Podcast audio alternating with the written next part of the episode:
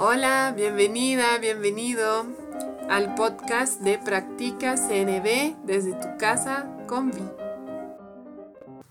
Hola, hoy te quiero comentar de qué manera cada paso de la comunicación no violenta nos empodera y nos ayuda a conectar con nuestro corazón.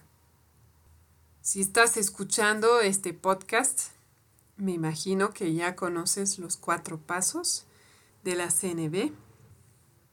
Observación, sentimiento, necesidad y petición.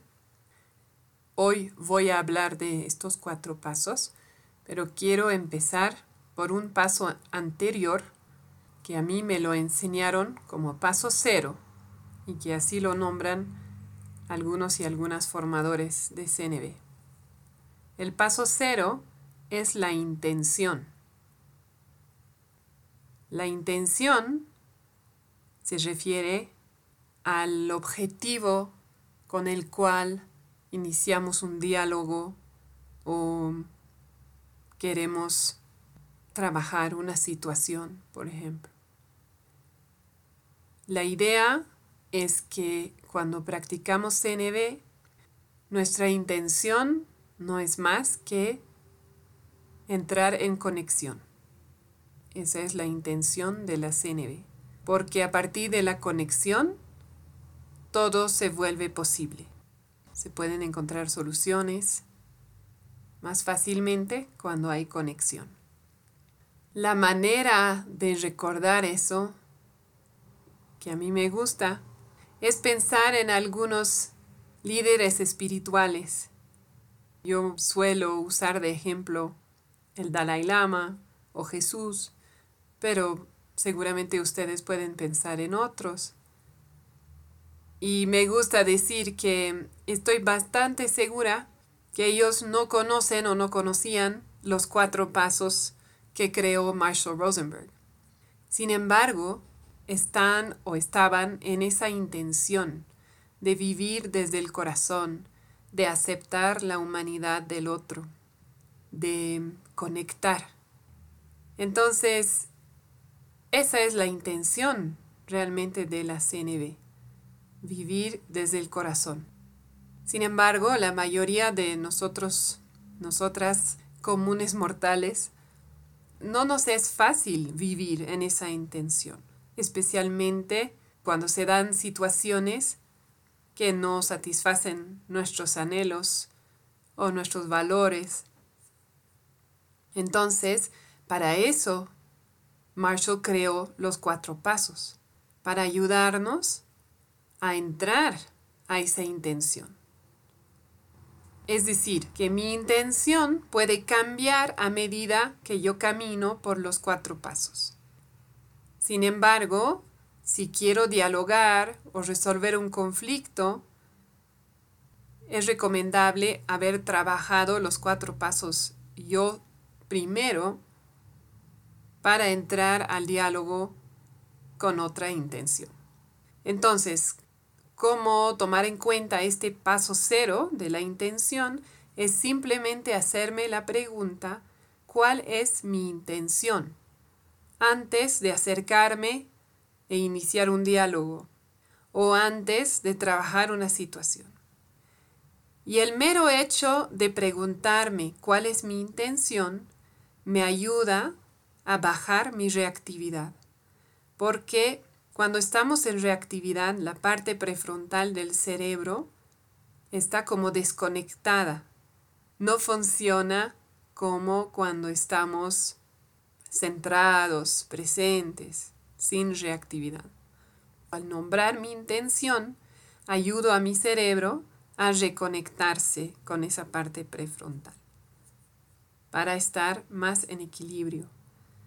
Entonces, por ejemplo, si me pregunto cuál es mi intención al querer iniciar este diálogo, tal vez me dé cuenta de que, oh, quiero culpar a la otra persona, o quiero demostrarle que tengo la razón, o tal vez quiero vengarme. Y cuando me doy cuenta de eso, cuando lo nombro, aunque sea para mí, ahí hay algo que se mueve en mí, aunque sea mínimo. y me abre más opciones y me permite empoderarme nuevamente de mi experiencia. Porque cuando baja la reactividad, yo tengo más opciones, yo tengo más elección.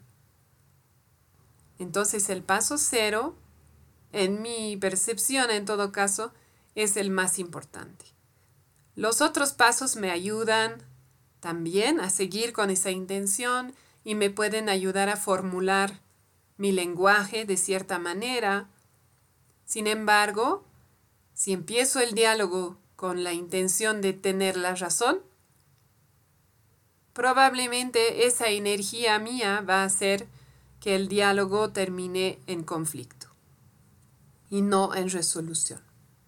Acuérdense de lo que decía Marshall, su gran pregunta. ¿Quieres tener la razón o quieres contribuir a que la vida sea maravillosa? No podemos enfocar nuestra energía en tener la razón y contribuir a un mundo más maravilloso y más pacífico. Bien, ese sería el paso cero. Ahora el paso uno. ¿De qué nos sirve el paso uno en cuanto a empoderarnos y retomar contacto con nuestro corazón? El paso uno es la observación diferenciada de la interpretación o la evaluación o el juicio. Este paso nos ayuda a encarnar la jirafa. La jirafa, el símbolo de la CNB. Este paso nos ayuda a tener su cuello largo, que le da distancia y objetividad al mirar las situaciones. Cuando logramos diferenciar nuestros juicios o nuestras interpretaciones de los hechos, de la observación pura, eso nos da más distancia, más objetividad. También nos ayuda a bajar nuestra reactividad. Todo eso nos empodera nuevamente porque nos da más libertad de elección. Ya no vemos todo en negro o blanco, ya no vemos que hay solo dos opciones. De repente, tengo más opciones. También nos ayuda y nos empodera al generar una mayor probabilidad de conexión con la otra persona. Si puedo hablar de los hechos y no de mi interpretación o mi percepción, es más probable que tengamos una visión similar. Entonces, el paso uno de esta manera nos ayuda a sentirnos más empoderados y también a conectar más con nuestro corazón y o con la otra persona. El paso 2. Sentimientos. ¿De qué manera me empodera y me permite abrir mi corazón? Como ustedes saben, en comunicación no violenta manejamos el principio de que las acciones o las palabras de los demás son un estímulo y no la causa de nuestros sentimientos. La causa de nuestros sentimientos son nuestras necesidades o nuestra experiencia interior, nuestros anhelos en ese momento. Por eso, nuestras reacciones ante un mismo estímulo pueden variar según el momento, el horario, según la etapa en la cual estamos en nuestra vida también varía según la persona. Entonces, cuando yo logro identificar mis sentimientos y separarlos del estímulo, cuidado ahí con lo que llamamos los falsos sentimientos. Cuando decimos me siento engañada, me siento explotado, esos son falsos sentimientos porque implican una intención danina de parte de la otra persona. Cuando yo logro separar eso y decir, me siento triste, me siento frustrado, me siento deprimida, esa separación, al igual que en el paso 1, me permite tomar un poco de distancia. Me empodera, porque muchas veces, como creemos que nuestra frustración, nuestro enojo, nuestra tristeza tiene que ver con las acciones de los demás, A consecuencia también creemos que nuestra felicidad depende de los demás. Entonces, de esa manera les entregamos la llave de nuestra felicidad y estamos esperando que las demás personas hagan o digan algo diferente para estar felices. En el paso 2, cuando yo me doy cuenta de que mis sentimientos no dependen del estímulo, sino que vienen de mi interior y me están avisando que algo importante está pasando para mí. Cuando yo logre esa separación, retomo poder personal sobre mi vida. Ya no dependo de otras personas para estar feliz. Yo puedo elegir transformar mi experiencia interior, atender a mis necesidades. De esa manera, ser feliz, incluso si mi pareja, mi hijo, mi suegra, mi mamá sigue haciendo cosas que a mí no me gustan. Entonces ese es un, un gran paso hacia empoderarse. También el paso 2 me da mucha claridad y le puede dar claridad a la otra persona sobre mi experiencia interior. Y de esa manera puede aumentar la probabilidad de conexión con otra persona, porque ya no estoy hablando desde mi interpretación, ¿no? Me siento engañada, sino estoy hablando de mi experiencia interior. Me siento triste. Entonces la otra persona difícilmente va a poder decirme, no, no te sientes triste, aunque todo es posible. Pero es más probable que lleguemos a conectar, porque además al abrirme y al compartir mi vulnerabilidad, compartir esa experiencia interior, es más probable que eso despierte en la otra persona su compasión natural. Finalmente, así como en el paso cero, cuando yo hago el ejercicio de nombrar mis sentimientos, la neurociencia ha comprobado que eso baja la reactividad y restablece cierto equilibrio en el cerebro. Claro que puede no ser suficiente si, si la emoción es muy grande, pero hay un cierto alivio físico en nombrar mis sentimientos. Paso 3 las necesidades, cómo me empoderan y cómo me permiten conectar mejor con mi corazón.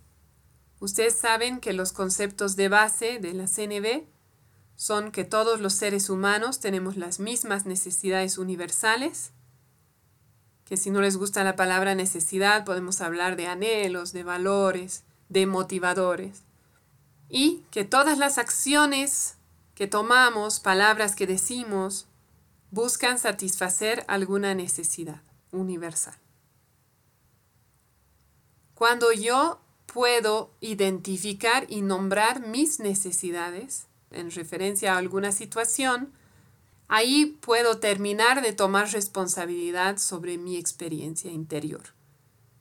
El paso 2 de los sentimientos es parte de esa toma de responsabilidad. Cuando identifico que yo me siento triste porque yo buscaba reconocimiento. Ahí realmente puedo terminar de tomar responsabilidad. No me siento triste porque tú no me agradeciste. Me siento triste porque yo esperaba o espero, y es algo muy importante para mí, el reconocimiento. Entonces, allí puedo ver que tiene que ver con una necesidad mía y puedo explorar de esta manera, como vamos a ver en el paso 4, cómo satisfacer esa necesidad mía. Entonces, así como en el paso 2, termino de empoderarme porque ya veo que no dependo de que otras personas hagan lo que quiero para que yo esté feliz.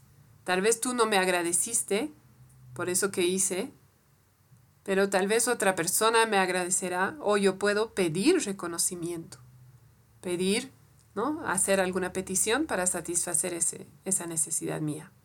O puedo buscar satisfacerla en otro lugar o con otra persona. Entonces, de repente tengo muchas opciones para atender a mi anhelo. De esa manera también las necesidades, ese paso nos empodera porque nos permite enfocarnos en lo que realmente importa. Importa mi necesidad de reconocimiento. pero no tanto mi estrategia de que tú me agradezcas. Pueden haber muchas estrategias para satisfacer mi necesidad de reconocimiento. Entonces, en este paso, puedo volverme más flexible, estar más abierta o más abierto. De esa manera también reconecto con mi corazón. Cuando también cuando hago el ejercicio de conectar con las necesidades de otra persona, inmediatamente hay más probabilidad de conexión, porque al entender su anhelo profundo, su necesidad, estoy tocando su humanidad. Estoy viendo a esa persona como otro ser humano y ya no como alguien que me hizo sufrir.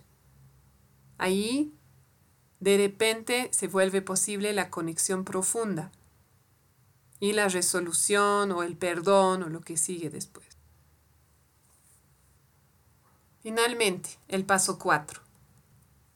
¿Cómo ese paso también nos ayuda a reconectar con el corazón y nos empodera cuando logramos hacer peticiones en vez de exigencias a otras personas o incluso a nosotros mismos. La petición apoya la conexión, apoya el respeto mutuo, apoya la interdependencia, en la petición en el paso 4, estoy realmente empoderado porque puedo ver las diferentes opciones o estrategias que me permitirían satisfacer necesidades mías y o de otras personas. Y finalmente, y creo que es muy importante saber esto, es que cuando yo hago una petición clara y factible a otra persona, le estoy permitiendo contribuir a mi vida. Marshall hablaba de una palabra árabe llamada memnun, que también existe en hebreo, la palabra mitzvah, que tienen el mismo sentido y se refiere a un pedido, una petición que bendice a la persona a quien fue hecho el pedido. Es decir, que cuando hacemos una petición, cuando pedimos apoyo a otra persona para satisfacer alguna necesidad nuestra, de alguna manera le estamos dando un regalo. Le estamos permitiendo contribuir a nuestra vida, hacer que nuestra vida sea mejor. Al hacer ese pedido estamos demostrando conexión, confianza y le estamos dando esa oportunidad de contribuir que la necesidad de contribución es una necesidad también universal que tenemos naturalmente. Nos gusta contribuir a la vida de los demás. Entonces el hacer una petición puede ser un regalo que nos conecta y nos interconecta con otras personas. De esa manera los cuatro pasos nos ayudan a entrar en esa intención de vivir desde el corazón, esa intención de compasión, de aceptación de la humanidad nuestra y de los demás. Y los cuatro pasos también nos empoderan, nos ayudan a retomar poder personal sobre nuestras vidas. Espero que te haya dado algo de claridad este episodio y gracias nuevamente por escucharme. Estuviste escuchando el podcast Practica CNB desde tu casa con Vi de Concepto Jirafa. Si tienes preguntas, sugerencias, te invito a escribirme a conceptojirafa.gmail.com y también a visitar la página de Facebook Concepto Jirafa. Nos escuchamos pronto.